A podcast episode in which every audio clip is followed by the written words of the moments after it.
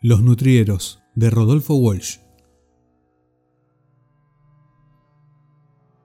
Renato oyó los tiros.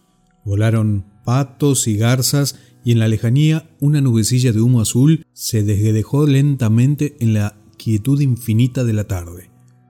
Al filo de la noche volvió Chino Pérez, ceñudo y silencioso. Traía a remolque un bote pintado de rojo con las letras blancas en el costado de babor. San Felipe. Lo encontré, explicó, sin mirar a Renato. Creo que es de la estancia. Y añadió, al cabo de una pausa, se habrá cortado el amarre. Renato se incorporó lentamente fumando su pipa y acercóse a la orilla. Renato era bajo y escuálido. Sus ojos azules tenían una fijeza de alucinado que desmentía el diseño casi pueril de la boca. La cadena del bote era nueva. Renato vio que estaba intacta pero no dijo nada. En el fondo había flamantes aparejos de pesca y un rifle calibre 22. En uno de los bancos, un suéter de lana a rayas multicolores. ¿Casaste algo? preguntó Renato en voz baja. No, replicó su compañero y agregó con una sonrisa torva, gallaretas. Oí los tiros, dijo Renato. Chino Pérez no contestó. Ensimismado y remoto, sentóse en la orilla de la isleta, se sacó las alpargatas y hundió los pies en el agua fría con la mirada clavada en la distancia. Aquella noche hubo desvelo de perros en la costa de la laguna, pisadas y linternas, voces apagadas que el viento traía y llevaba. Renato dormía. Chino Pérez estuvo fumando absorto y lejano hasta que el cielo empezó a clarear. Chino Pérez terminó de cuerear las nutrias y estaqueó los cueros. Renato lo observaba con sus ojos azules e impávidos. Chino Pérez tapó con tierra el fogón y luego tendió la mirada a lo lejos. El agua había tomado un color plomizo y en el oro verde de los juncos se alargaban las primeras sombras. Por los confines de la laguna, ensimismada en la quietud vesperal, entre las últimas barreras de juncos, flotaban a ras del agua nubecillas de vapor. Está bien, hermanito, esta noche es la vencida, dijo Chino Pérez, sin volverse. Los dos botes balanceábanse en la orilla de la isleta. Las líneas de pesca se sacudían a intervalos con breves convulsiones eléctricas. Dientudos, pensó Chino Pérez de mal humor. Todavía no era la hora de las tarariras. Las tarariras se llevaban la línea de un golpe, dejándola tensa y vibrante como una cuerda de violín. Ya sé qué quieres irte, dijo Chino Pérez. Renato no contestó. Dejó que el silencio flotara entre ellos, separándolos, restituyéndolos a sus mundos distintos, suavemente, sin violencias. Chino Pérez era de baja estatura, fornido, cetrina la faz, tallado a cuchillo el entrecejo, hirsuto el pelambre, pétrea y estólida la expresión. A lo lejos, en el campo, encendióse una luz. Ladraron perros. Gorgoteaba el agua.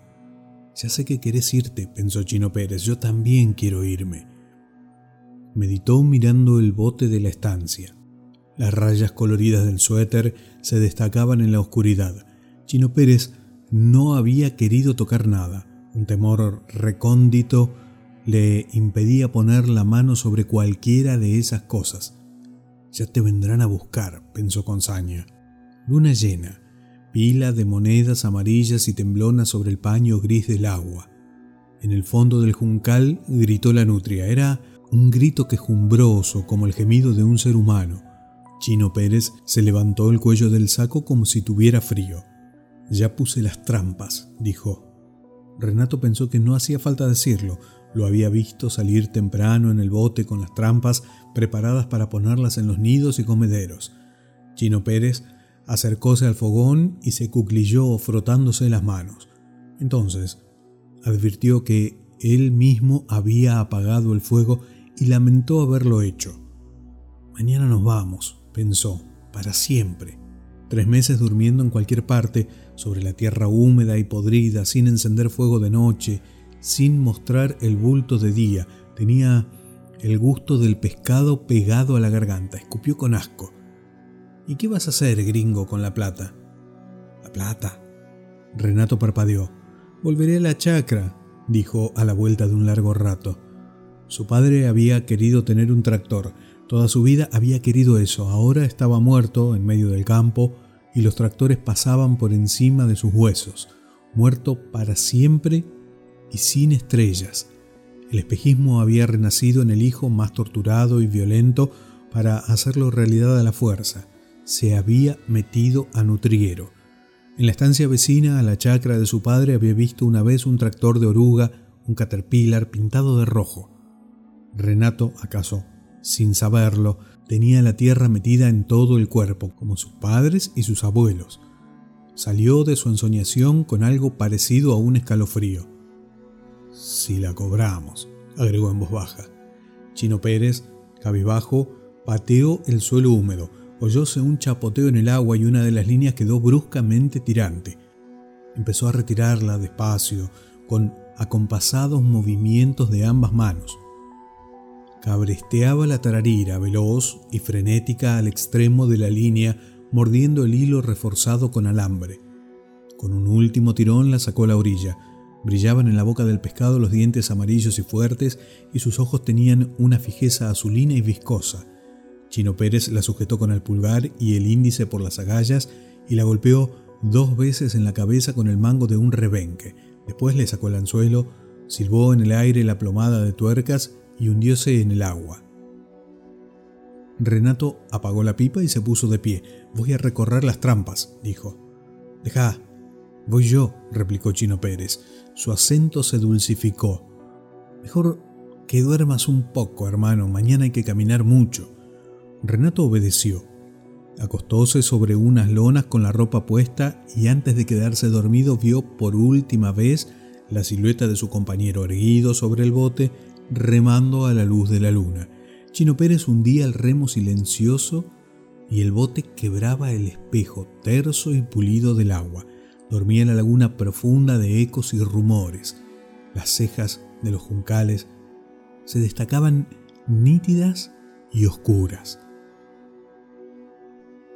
Chino Pérez no siguió el camino de costumbre. Un miedo supersticioso y agudo le aleteaba en la sangre. No estaba acostumbrado al miedo. Pugnaba por sacudírselo como un perro a un tábano. Al llegar frente a la isleta de espadañas, dejó de remar.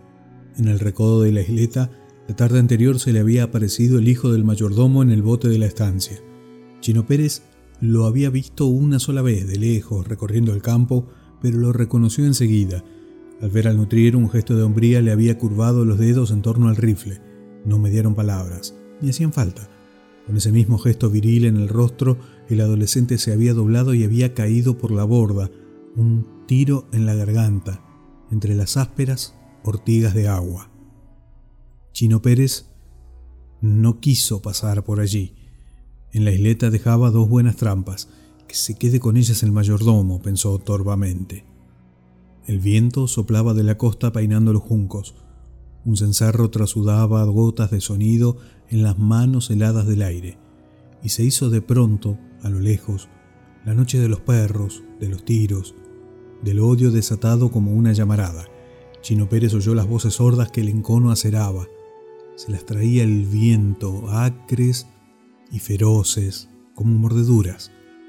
Después fue el silencio más súbito, más grande y terrible que antes el silencio de la laguna preñado de misterio. De lo lejos lo ventearon los perros. Chino Pérez arrastrábase en el pajonal sigiloso como un gato en dirección al molino grande, en desuso desde que las aguas del cuadro se tornaron salobres. Al pie del molino, los peones de la estancia habían encendido una fogata.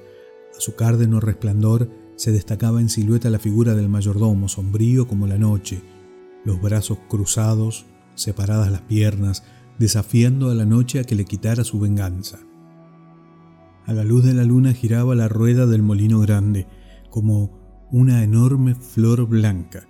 Giraba lentamente deteniéndose a ratos, y amarrado a las aspas, chorreando sangre, con los ojos vidriados de dolor y espanto, giraba el cuerpo torturado de Renato.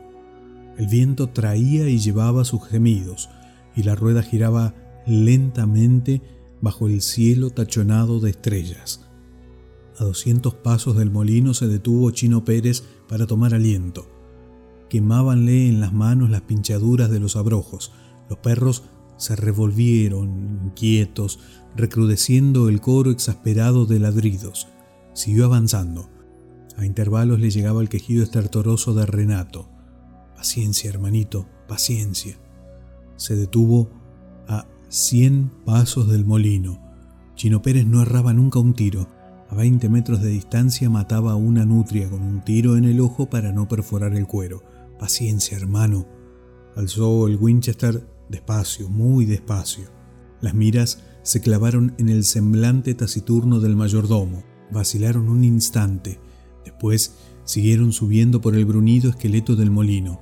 La rueda dio media vuelta más y se detuvo chirriando, dejando a Renato vertical, de pie, en lo alto, suspendido y solo, con los ojos azules extraviados. Chino Pérez apretó el gatillo. Escrito por Rodolfo Walsh, Los Nutrieros.